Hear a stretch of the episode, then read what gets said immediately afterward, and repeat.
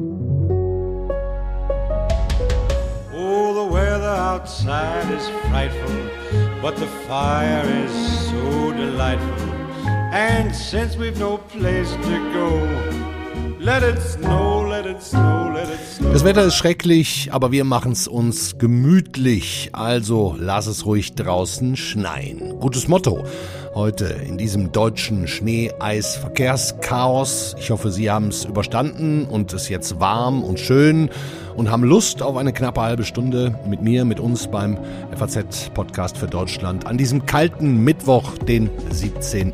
Januar. Wir schalten heute zweimal ins Schneeparadies Davos wo ja das Weltwirtschaftsforum mal wieder Tausende von CEOs, Staats- und Regierungschefs angelockt hat. Geopolitischer denn je wahrscheinlich die Themen. Gestern der Ukraine-Krieg im Mittelpunkt, heute Nahost und man scheut sich nicht in der Schweiz auch kritische Figuren wie den iranischen Außenminister einzuladen, der heute auf der großen Bühne zu sehen war. Über all das reden wir, auch darüber, wie sehr Weltpolitik inzwischen die Weltwirtschaft bestimmt und warum Deutschland bei der wohl wichtigsten Technologie des Jahrzehnts, klar, KI, den Anschluss verpasst. Herzlich willkommen also, besten Dank an Christopher Nagor für die Mitarbeit. Ich bin Andreas Krobock, schön, dass Sie dabei sind.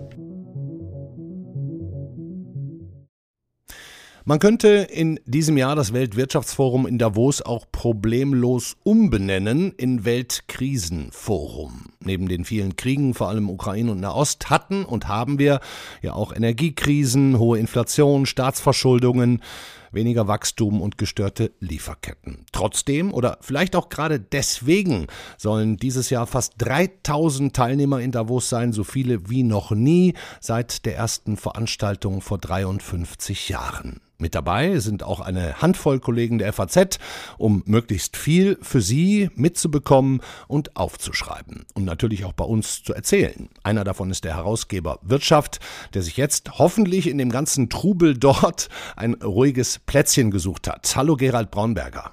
Ja, guten Tag, Herr Krobock. Ja, wir haben ja heute in Deutschland Winterchaos, Glatteis. Ich nehme an, auf 1500 Metern Höhe in dem kleinen weltbekannten Schweizer Bergdorf sieht das nicht viel anders aus, oder? Ja, hier liegt Schnee. Gestern waren es minus 14 Grad, aber heute ist es wärmer. Ah, okay, immerhin. Aber Autofahren müssen Sie da nicht? Nein, nein. Wo erreichen wir Sie jetzt gerade? Ich stehe vor dem Kongresszentrum. Ah, okay. Also das Motto des diesjährigen World Economic Forum lautet Vertrauen wiederherstellen, Herr Braunberger. Wer soll denn eigentlich wem vertrauen? Wie ist das gemeint? Politisch oder wirtschaftlich? Vor allen Dingen ist es politisch gemeint. Also Vertrauen sollen sich Politiker wieder untereinander. Aber das bedeutet eben auch, dass dann äh, die Wirtschaft wieder mehr Vertrauen in die Politik fasst. Ja. Ich habe mal ein bisschen in der Davos-Geschichte gegraben und geguckt, ob es schon mal so politische Tage gab wie in diesem Jahr. Man findet natürlich den historischen Handschlag zwischen Nelson Mandela und dem damaligen Präsidenten Südafrikas Frederik de Klerk. Das war 92 als Symbol für das Ende der Apartheid. Danach war die Rede vom Zauber von Davos. Ist denn so eine große Geste, ein Zauber auch dieses Jahr in irgendeiner Form denkbar? Nein, aber man muss sich hier auch vor allem Hype äh, hüten. Ähm, Henry Kissinger hat kurz vor seinem Tode gesagt, äh, der Urlaub der Geopolitik ist vorüber hm. und wir seien jetzt wieder da, wo die Welt eigentlich in Jahrhunderten häufig war, nämlich bei der Rivalität großer Mächte. Wir haben ein bisschen verloren in den vergangenen Jahrzehnten das Verständnis dafür. Jetzt sind wir da wieder und jetzt müssen halt die großen Mächte lernen, miteinander umzugehen. Mhm. Gestern gab es ja den großen Auftritt des ukrainischen Präsidenten äh, Zelensky, vorher schon am Wochenende den Schweizer Plan von Friedensgesprächen. Aber ich meine, der Ukraine-Krieg, der wird in Davos, zumal ohne Russland wohl eher schon mal nicht gelöst, oder? Nein, aber damit würde man auch zu viel von Davos erwarten. Äh, in Davos können Gespräche organisiert werden. Man kann sich hier auf äh, vertraulicher Basis treffen und sich austauschen. Aber die Entscheidungen am Ende des Tages müssen andere finden. Am vergangenen Sonntag haben sich Sicherheitsberater von 83 Ländern hier getroffen, um über den Friedensplan der Ukraine zu sprechen. Das an sich war ein Signal, aber diese Sicherheitsberater entscheiden natürlich am Ende.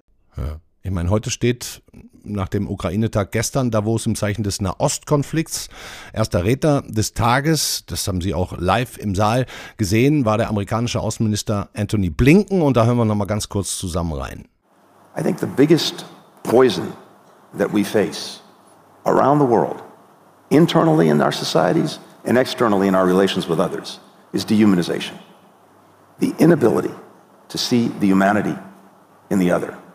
And that applies in every direction.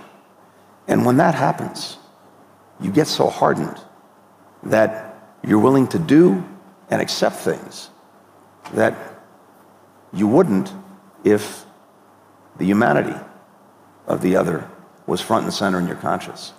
Anthony Blinken hat nicht nur fehlende Menschlichkeit beklagt, sondern auch noch klar gesagt, dass eine dauerhafte Lösung für den Nahen Osten in der Gründung oder zumindest Vision eines palästinensischen Staates liege. Herr Braunberger, Sie saßen im Publikum. Wie haben Sie Blinken die Rede und die Reaktionen darauf erlebt?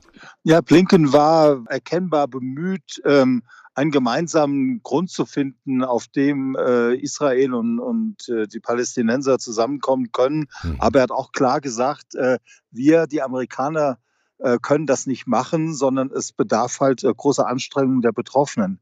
Eigentlich finde ich fast den, den interessantesten Satz hat der amerikanische Journalist Tom Friedman gesagt, der das Gespräch mit Anthony Blinken moderiert hat. Mhm. Er sagte, eigentlich ist es paradox. Er sagte, Israel war auf dem Weg nach Osten. Gemeint war, dass sie ja mit einer Reihe arabischer Staaten, äh, also Saudi-Arabien, ja bessere Beziehungen angeknüpft hatten. Und dann haben die Iraner das eigentlich zerschlagen. Und er sagte, die Ukraine ist auf dem Weg in den Westen und das wollen jetzt die Russen zerschlagen. Ja. Und insofern gibt es da auch eine gewisse Parallelität der, der Ereignisse. Ja. Ich meine, ist denn jetzt zu erwarten oder gehen Sie davon aus, dass Amerika einen Prozess anschiebt mit Israel, mit den Staaten in der Region, mit Palästinensern, der trotz dieser ja noch nicht so allzu weit zurückliegenden schrecklichen Ereignisse irgendwie Licht am Ende des Tunnels sichtbar machen könnte? Also Blinken sagte, dass viele arabische Staaten Interesse hätten an einer aktiven Rolle der Vereinigten Staaten, hm. wobei er, wie gesagt, äh, betonte, die Amerikaner können hier keinen Masterplan vorlegen. Das muss schon aus aus der Region herauskommen. Er sagte, alle Beteiligten werden da möglicherweise zum Teil schwierige Entscheidungen treffen müssen. Ja. Ja, nun ist es ja auch heute anders als gestern so, als kein einziger russischer Vertreter anwesend war, dass immerhin heute der iranische Außenminister Hossein Amir Abdollahian in Davos ist. Ist ja nicht ganz ohne, denn nach den iranischen Angriffen am Wochenende auf Irak und Syrien gab es ja gestern Abend noch eine Attacke im Nachbarland Pakistan auf eine Separatistengruppe, worauf Pakistan dann direkt den Botschafter in Teheran abgezogen hat, mit Konsequenzen droht. Auch Irak, die auch in Davos sind, ist nicht gut auf Iran zu sprechen. Wie muss man sich da die Atmosphäre vor Ort vorstellen, Herr Braunberger, mit so vielen, ja, doch äh, feindlich sich gesinnten Menschen? Dicke Luft? Ach, das ist ja eine sehr professionelle äh, Atmosphäre in Davos. Hm. Man hat Entscheidungsträger aus den unterschiedlichsten Bereichen und die wissen, dass es äh, große Spannungen geben kann, dass man am Ende des Tages aber irgendwie miteinander auskommen muss, auch wenn man vielleicht im Augenblick den Weg nicht sieht. Äh, von daher kann der Umgang hier miteinander schon kühl sein, aber er ist am Ende des Tages professionell. Okay. Immerhin darf in Davos ja der iranische Außenminister auf die große Bühne. Gestern hat er ja schon nebenher gesagt, über die politische Zukunft des Gazastreifens entscheiden nur die Palästinenser, nicht die Amerikaner. Und äh, heute legt er nochmal nach. Hören wir auch nochmal rein. It is possible that the severity and intensity of the war will, will rise. Netanyahu should understand that war is not the solution. And they are not going to destroy Hamas uh, by continuing the war, and the Israelis prisoners will not be released if they continue the war. The, the solution is very clear stopping the war, opening up the humanitarian corridors, and uh, stopping the forced displacement of, of Palestinians uh, towards the Sinai Peninsula in Egypt, and of course the exchange of prisoners. Ja, ich meine, er sagt, äh, es kann alles noch schlimmer, werden, aber Krieg sei keine Lösung. Klingt ja erstmal gut. Und man könnte sagen, es ist auch gut, dass man mit dem Außenminister Irans äh, überhaupt mal in Ruhe reden kann. Man könnte aber auch sagen, warum darf ein Vertreter dieses Terrorregimes, das auch seine eigenen Frauen und Mädchen foltert und tötet, das Hamas, Hisbollah und Houthis unterstützt, Uran anreichert, das Feuer im Nahen Osten immer wieder zündelt. Warum darf der da überhaupt auftreten, Herr Bromberger? Wie sind da die, die, wie ist da die Einstellung? Wie sind die Reaktionen in Davos? Naja, wenn man ein Forum äh, bieten möchte, muss man unterschiedlichen Positionen auch Raum geben. Und äh, etwa die, die symbolischen politischen Ereignisse, die es hier in Davos gegeben hat, die bestanden ja immer darin, dass äh, eben zwei Seiten sich getroffen haben, äh, die zum Teil miteinander im Krieg waren. Und äh, das waren auch nicht immer besonders äh, freundliche Regime. Ja. Also der Formsgedanke, ähm, äh, sieht das ja vor. Insofern ist ja Davos äh, weitaus weniger eindimensional, als das äh, vor allen Dingen Kritiker äh, beschreiben, die noch nie hier waren. Ja. Das heißt, äh, im Grunde findet der wichtigste Dialog dann nicht auf der großen Bühne statt, sondern in Hinterzimmern.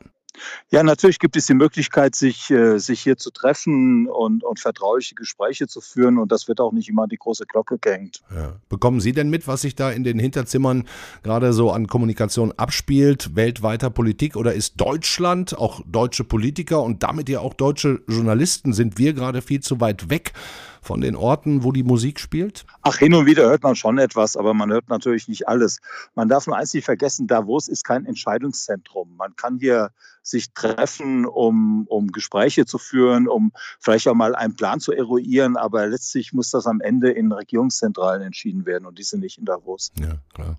Ich meine, ist es denn insgesamt, wenn man mal jetzt vielleicht Mandela 92 ausklammert, das politischste Davos aller Zeiten? Das würde ich nicht sagen. Äh, es ist sicherlich ein politisches Davos. Es ist, äh, es ist politischer als äh, die Weltwirtschaftsforen jetzt der vergangenen Jahre.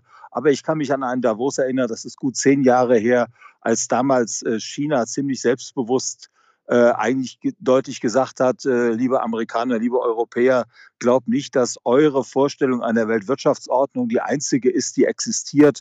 Und das war damals so ein, ein, eine erste Bruchlinie die sich, die sich zeigte in der Idee dieser, dieser liberalen Weltwirtschaftsordnung. Ja. Also politisch war das hier schon häufig. Ja. Ich meine, man kann ja in dieser Organisation Weltwirtschaftsforum Davos nur dabei sein, glaube ich, wenn man als Unternehmen mehr als 5 Milliarden Dollar Umsatz im Jahr macht. Also das sind die ganz großen. Ähm, und dieses globale große Geld sorgt sich aber ganz offenbar gerade, dass die vielen geopolitischen Krisen auch die globale Wirtschaft nachhaltig schwächen. Und da geht es ja vor allen Dingen um das Wort nachhaltig, voraussichtlich.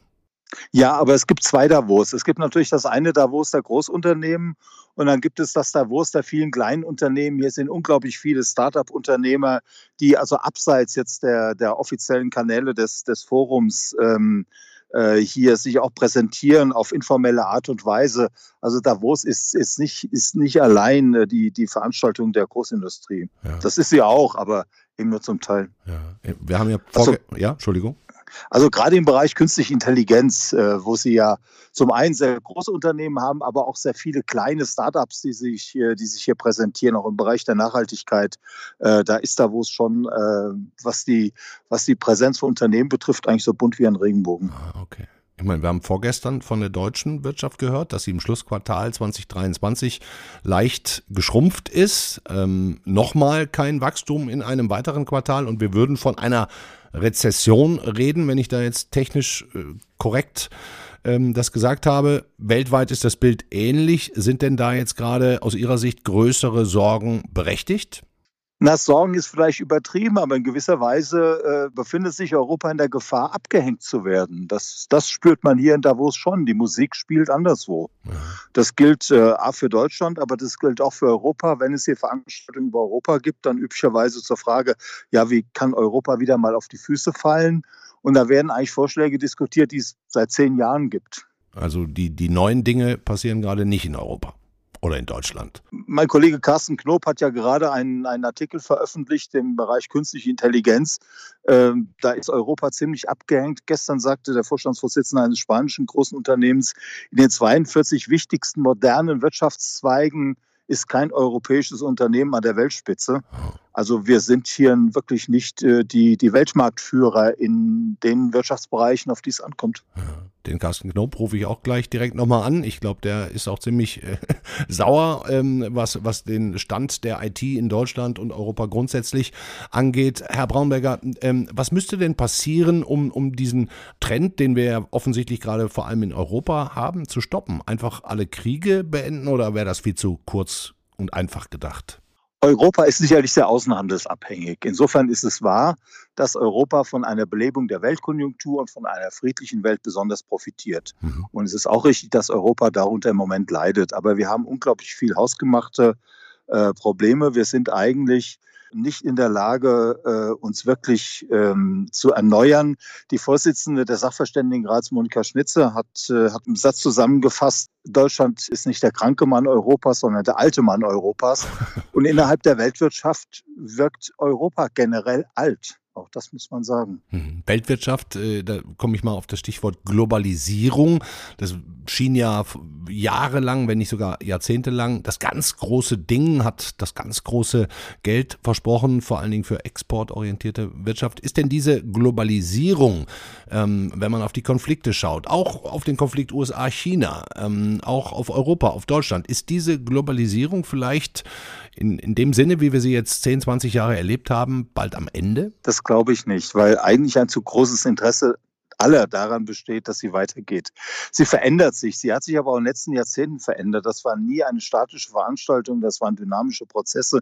Was man sieht ist, es gibt mehr Globalisierung im Bereich der Dienstleistungen und es gibt sicherlich weniger Globalisierung im traditionellen Bereich, dass man Güter hin und her schifft über die Ozeane.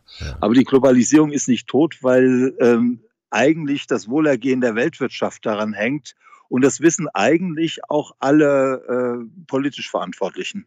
Das hat hier auch Anthony Blinken nochmal gesagt, das hat gestern äh, Li Qiang, der, der chinesische äh, Premierminister, gesagt. Also in dem Moment, in dem man hier äh, Spannungen hat, politischer Natur, die die Weltwirtschaft wirklich beeinträchtigen, ja. dann wird es für alle bitter. Ich würde da ganz gern ein, eine kurze äh, Idee noch bringen. Ja. Die Idee politischer Spannung geht nicht einher mit einem Ende äh, wirtschaftlicher Entwicklung. Wenn Sie die Zeit vor dem Ersten Weltkrieg nehmen, die sogenannte erste Globalisierung, da gab es gewaltige Spannungen zwischen den damals führenden Mächten, also im Deutschen Reich, Frankreich, ähm, dem, dem britischen Weltreich und anderen.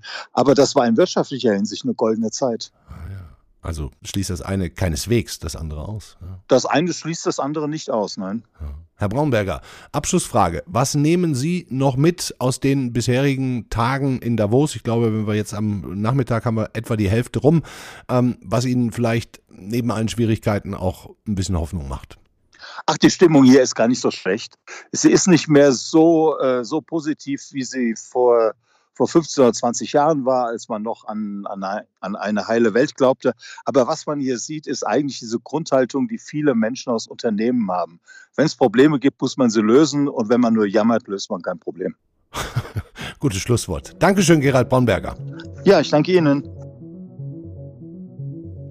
Während ich gerade mit unserem Herausgeber Gerald Braunberger gesprochen habe, ist ein sehr interessanter Mann in Davos noch auf die Bühne getreten, Mohammad Mustafa ehemaliger Wirtschaftsminister und stellvertretender Premier unter Mahmoud Abbas in der palästinensischen Autonomiebehörde. Jetzt übrigens Vorsitzender des Palestine Investment Fund. I think if Israel commit to enter into a serious process where the terms are clear and acceptable, we will reciprocate and promise Israel that we will do everything we can together to ensure that Palestine will be a safe place, a secure place, a prosperous place, so that our people will live in dignity and therefore avoid any need for war or uh, anything like that. Eine klare Ansage und Aufforderung an Israel, einen Friedensprozess einzuleiten und gleichzeitig das Versprechen, siehe Blinken, wenn es einen palästinensischen Staat oder Aussichten darauf gäbe, in Frieden nebeneinander leben zu wollen. Alle Ereignisse aus Davos, aus Nahost auch, finden Sie natürlich auf Faznet. Wir haben Live-Blogs, Analysen, Hintergründe, Gespräche, Reportagen vor Ort. Eine ganze Menge. Schauen Sie bitte einfach rein, wenn Sie es nicht sowieso schon tun.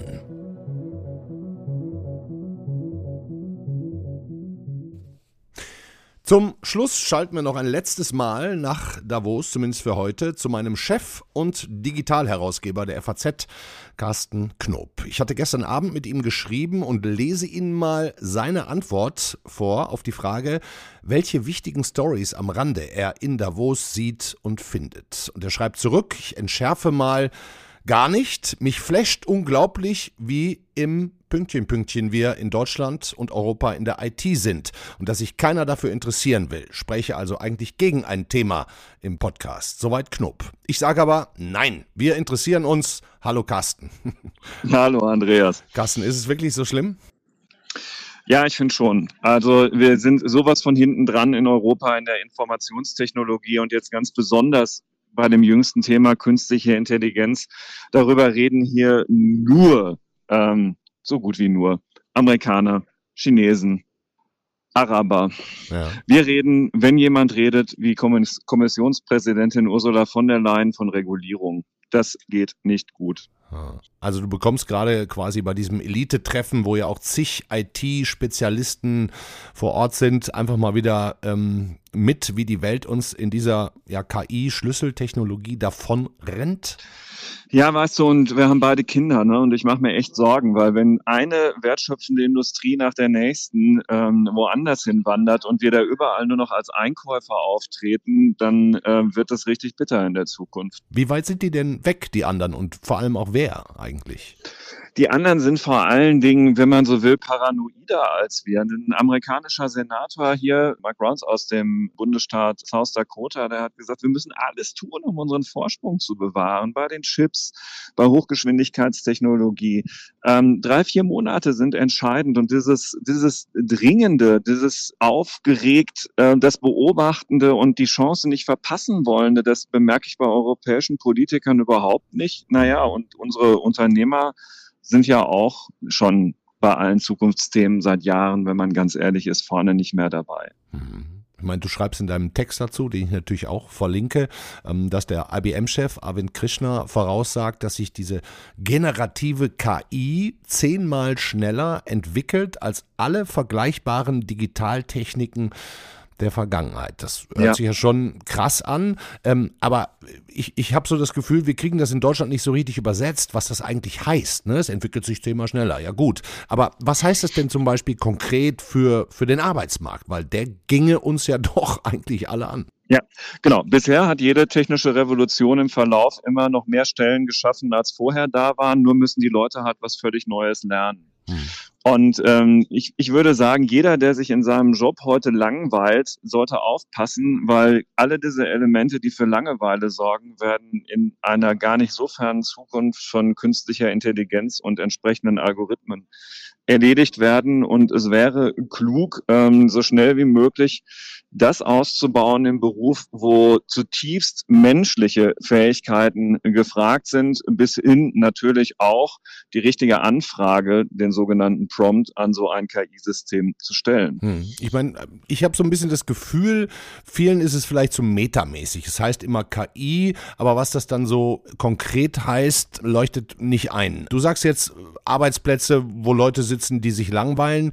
Das könnte dann auch bald irgendwie eine Maschine, eine intelligente machen. Aber hast du vielleicht doch nochmal ein konkretes Beispiel, wo sich zum Beispiel in anderen Ländern KI krass entwickelt, wo Arbeitsplätze entstehen und wo es bei uns gar nicht stattfindet? Ja, habe ich. Also ähm, zum, es, es braucht natürlich eine technische Grundlage für die künstliche Intelligenz. Es ist Software, klar, aber die wird ja irgendwo betrieben und das sind ähm, Chips, auf denen die laufen und die kommen von den amerikanischen Unternehmen Nvidia und AMD. Europa spielt da keine Rolle. Das Ganze wird durch Leitungen gejagt, die im Zweifel von amerikanischen Netzwerktechnologieanbietern kommen und diese Large Language Modelle selbst, also die Software, die kommt zum Beispiel von OpenAI oder jetzt Google versucht da wieder Anschluss zu finden. Meta, viele andere, die Vereinigten Arabischen Emirate haben selber sowas programmiert. Ja, bei uns gibt's auch LF Alpha und was fällt dir sonst noch ein? Ja. Mir nicht, sowieso nicht. Ja. genau, und selbst davon muss man erstmal gehört haben. Ja. Und also überall da, wo Wert geschöpft wird. Also ich persönlich überweise jetzt seit einiger Zeit jeden Monat 20 Dollar an OpenAI, damit ich deren ChatGPT 4 Modell nutzen kann. Ich hasse es, dass ich diese 20 Dollar dahin überweisen muss. Ja. Tust du aber, weil es sich lohnt. Ja, weil ich natürlich auch den Job habe, der dafür sorgt, dass ich da am Ball bleiben muss, aber das gilt ja letztlich für alle. Ja, könntest ja mal deinen Arbeitgeber fragen, ob er dir das finanziert. Wäre vielleicht sowieso gar nicht so schlecht, ne? wenn die Unternehmen ihre Mitarbeiter mehr darin fördern würden. Ja, das ist sogar unerlässlich. Passiert aber auch nicht, oder? Ja, ich, genau. Also Bildungspolitik natürlich muss da nachlegen, aber in jedem einzelnen Unternehmen muss da auch mehr passieren. Vorher müssen aber natürlich die Führungskräfte verstehen, was sich in ihrem Geschäft dadurch überhaupt in Kürze verändert. Tun sie das? Naja, zum Teil. Also jetzt direkt im Anschluss gehe ich zu einer Diskussion mit Satya Nadella, dem Microsoft-Chef und dem Novartis-Chef. Da geht es darum, wie künstliche Intelligenz die Pharmaforschung revolutioniert. Einige fangen schon an, aber ich habe jetzt ja schon wieder keine zwei deutschen Unternehmen genannt. Hm. Okay, lieber Carsten, ähm, ich merke schon, es ist dein Thema und du schreibst ja auch seit Jahren darüber. Ich hoffe, ähm, viele, die uns jetzt gerade zuhören, klicken einfach mal drauf und verfolgen das, was du dazu schreibst. Ich kann es nur empfehlen, weil es ist wirklich seit Jahren allumfänglich und das hilft, glaube ich, schon mal ein kleines bisschen weiter. Ich danke dir sehr. Beste Grüße nach Davos. Danke, Andreas.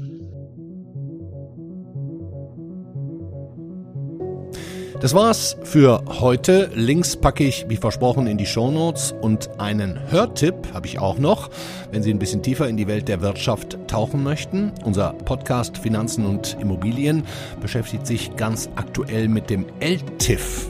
Schon mal gehört? Soll der neue Verkaufsschlager bei den Fonds werden. LTIF steht für European Long-Term Investment Fund. So, hören Sie mal rein. Morgen wird es hier bei uns im Podcast für Deutschland etwas gefühliger. Da beschäftigt sich die Kollegin Corinna Budras nämlich mit der Liebe unter Politikern. Gibt es nämlich gerade im Berliner Senat eine ja, nie dagewesene Situation, die in etwa so ist, als würden Olaf Scholz und Nancy Faeser plötzlich ein Paar. So, machen Sie es gut. In diesem Sinne, let it snow, let it snow, let it snow.